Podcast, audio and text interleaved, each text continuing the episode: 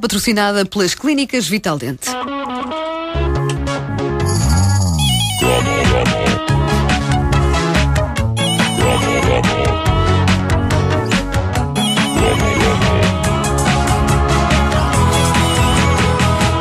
Cromo.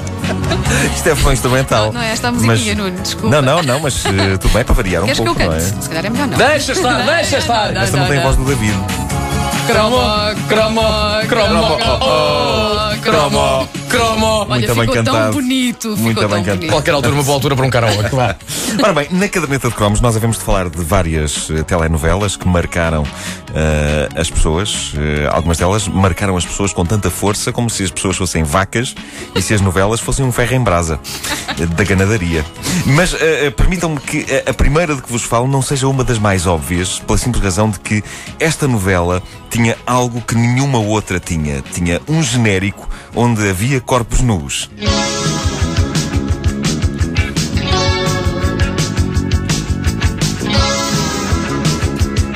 Ainda não cheguei lá. Também não. Já vocês não se lembram. Estamos a falar de que ano? Estamos a falar de 83? Mas isto é cantado ou é só assim instrumental? Não, não, isto é cantado. Também passaste a versão cromo. Não, por acaso julgava que eles começavam já a cantar nesta versão. Isto é que é uma intro. Uma intro. Aí está, olha agora. Bem. Nosso louco amor está em seu olhar. O Louco Amor Podes era, continuar, não estavas uma, espetacularmente bem.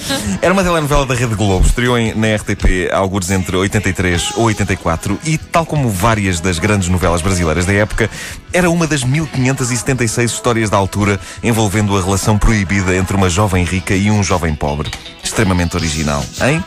Foi escrita por Gilberto Braga, que, apesar da novela ter sido um sucesso, afirma ainda hoje que se trata da maior estupada que escreveu na vida, eh, e tinha Fábio Júnior e Glória Pires Ah, eu como atores fã, principais. Júnior. Eles, eles casaram, chegaram a estar Sim, juntos. sim. Eu acho que sim, filha, eu acho que sim. filha, A. Cleo. Sim. Eles viveram um louco Gira. amor. É claro que nada disto interessa e eu sou sincero convosco. Eu lembro-me da novela passar na televisão, mas não me lembro de um microsegundo que seja da história disto. E é compreensível. O problema de Louco Amor é que nada do que estivesse dentro da novela conseguiria superar o que estava no genérico. Vai daí, creio que algumas pessoas perdiam o interesse assim que percebiam que o genérico daquilo era publicidade enganosa. Eu teria 12 ou 13 anos quando Louco Amor estreou na televisão nacional. Já posso tirar a e, música ou não? Ou ainda queres eh, Não, pá, podes deixar mais um É, bocadinho que é é, para, dar o ambiente. sim, tá Eh, bem, então vá. O, o- o genérico do Louco Amor, é pá, que- quem tiver o, YouTube à mão pode procurar e, e ver. Eh, foi mais um daqueles contactos de choque que um rapazito tem na transição entre a infância e a adolescência com algo que é suposto ele vir a fazer daí a alguns anos. E estando isto no genérico de uma novela e, portanto, a ser exibido todos os dias e em horário nobre, creio que algumas noções elementares de onde pôr as mãos, onde tocar numa mulher, terão sido aprendidas graças ao genérico da novela Louco Amor. Estou a ver agora, sim, O que senhor. nesse genérico? Pois bem, ao som de uma canção pop que não podia ser mais 80s, que esta que estamos a ouvir, cortesia de uma banda brasileira com o genial nome de Gangue 90 e as Absurdetes. Via-se um casal despido rebolando-se e esfregando-se num cenário totalmente negro, enquanto cores e efeitos digitais que só existiam na década de 80 Tem que ir espreitar. tentavam disfarçar o indisfarçável. Ou seja, que ali acontecia o ato físico do amor e de uma forma tão recorrente e diária que eu acho que as pessoas que podiam ter protestado acabaram por desistir e acabaram por se habituar. Além de que eh, muitas vezes as pessoas que geralmente protestam contra nudez e sexo desenfreado na televisão são exatamente as mesmas que gostam de ver telenovelas. Por isso eu admito que algumas são capazes de ter pensado: ah, diabo, eu quero protestar contra isto, mas depois se eu protesto ainda cortam isto e eu fico sem saber se Luís Carlos e Patrícia ficam juntos. Que era o nome dos, dos atores, das, das- personagens. Patrícia, das personagens do Fábio Júnior e da, Da Glória Pires. Glória Pires. Por isso eu acho que toda a gente acabou por tolerar que, eh, num, num evento inédito e que penso que não mais se repetiu, nem antes nem depois de Louco Amor, todos os serões, Portugal tinha direito a um minuto e meio de erotismo que, eh, não tenho dúvidas, constituía para muita gente o ponto alto do seu dia. E eu sei que para mim, com 12 ou 13 anos, eh, não era exatamente um ponto alto, porque eu ainda estava mais virado para coisas como os Masters do Universo, mas eu admito que aquelas imagens me faziam algumas cócegas no espírito. eh, e- e geravam algum aceso debate no recreio da escola, embora, à medida que eu as ia vendo e revendo, porque aquilo dava todos os dias, não é? Eu- ia sentindo que aquilo, no fundo, era profundamente ameaçador. Uh, sobretudo porque eu começava a sentir algum interesse por colegas minhas da escola, mas não me conseguia minimamente imaginar a fazer com elas aquilo que o casal do genérico da novela Louco Amor fazia. Uh, é, é preciso notar que, uh, nessa altura, eu já era deplorável a educação física e um total e completo desastre em desportos como o futebol, e no fundo, o que aqueles corpos nos faziam parecia-me requerer o tipo de agilidade que eu não previa ter em nenhuma altura da minha vida. Uh, e foi assim que parecia-me futebol aquilo, no fundo. parecia-me educação física. Parecia-me educação física. Uh, e foi assim que, por alturas do, do final da novela e depois de ver aquelas imagens 167 vezes, porque foi este o número de episódios que Louco Amor teve, E tu não perdeste nada. Uh, não perdi nenhum, mas era só via genérico.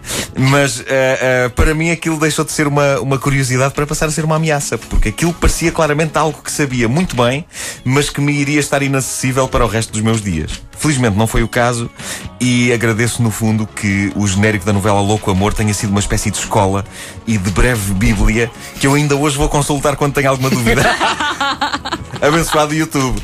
Nosso louco amor está em seu olhar. Pronto.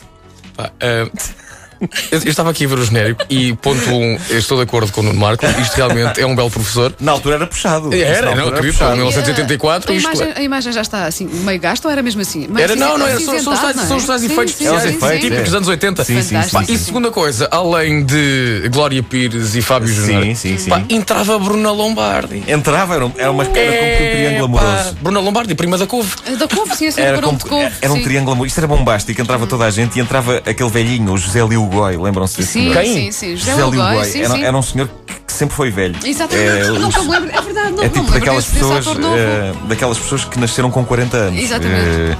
Eh, o, o José Liu Goi, nessa novela, tinha uma deixa clássica que era E eu não sei. Não é grande coisa como deixa clássica, mas, mas era, mas ele dizia isto eh, no Eu, filme. eu, em termos na, de, na novela. eu, em termos de séries brasileiras, novelas brasileiras, há uma frase que me pá, bate tudo. Estás a ver isso em loop. Tu tens Estou, o genérico Louco Amor em estou, loop para mim, está frente. lá está, isto continua a ser um, um curso sobre coisas, mim. há coisas que o Vasco ainda está a aprender, não é? Mas, o que, mas o que é que tu te lembras da. Digo só isto. Sim. Eu sou Zé Canedo!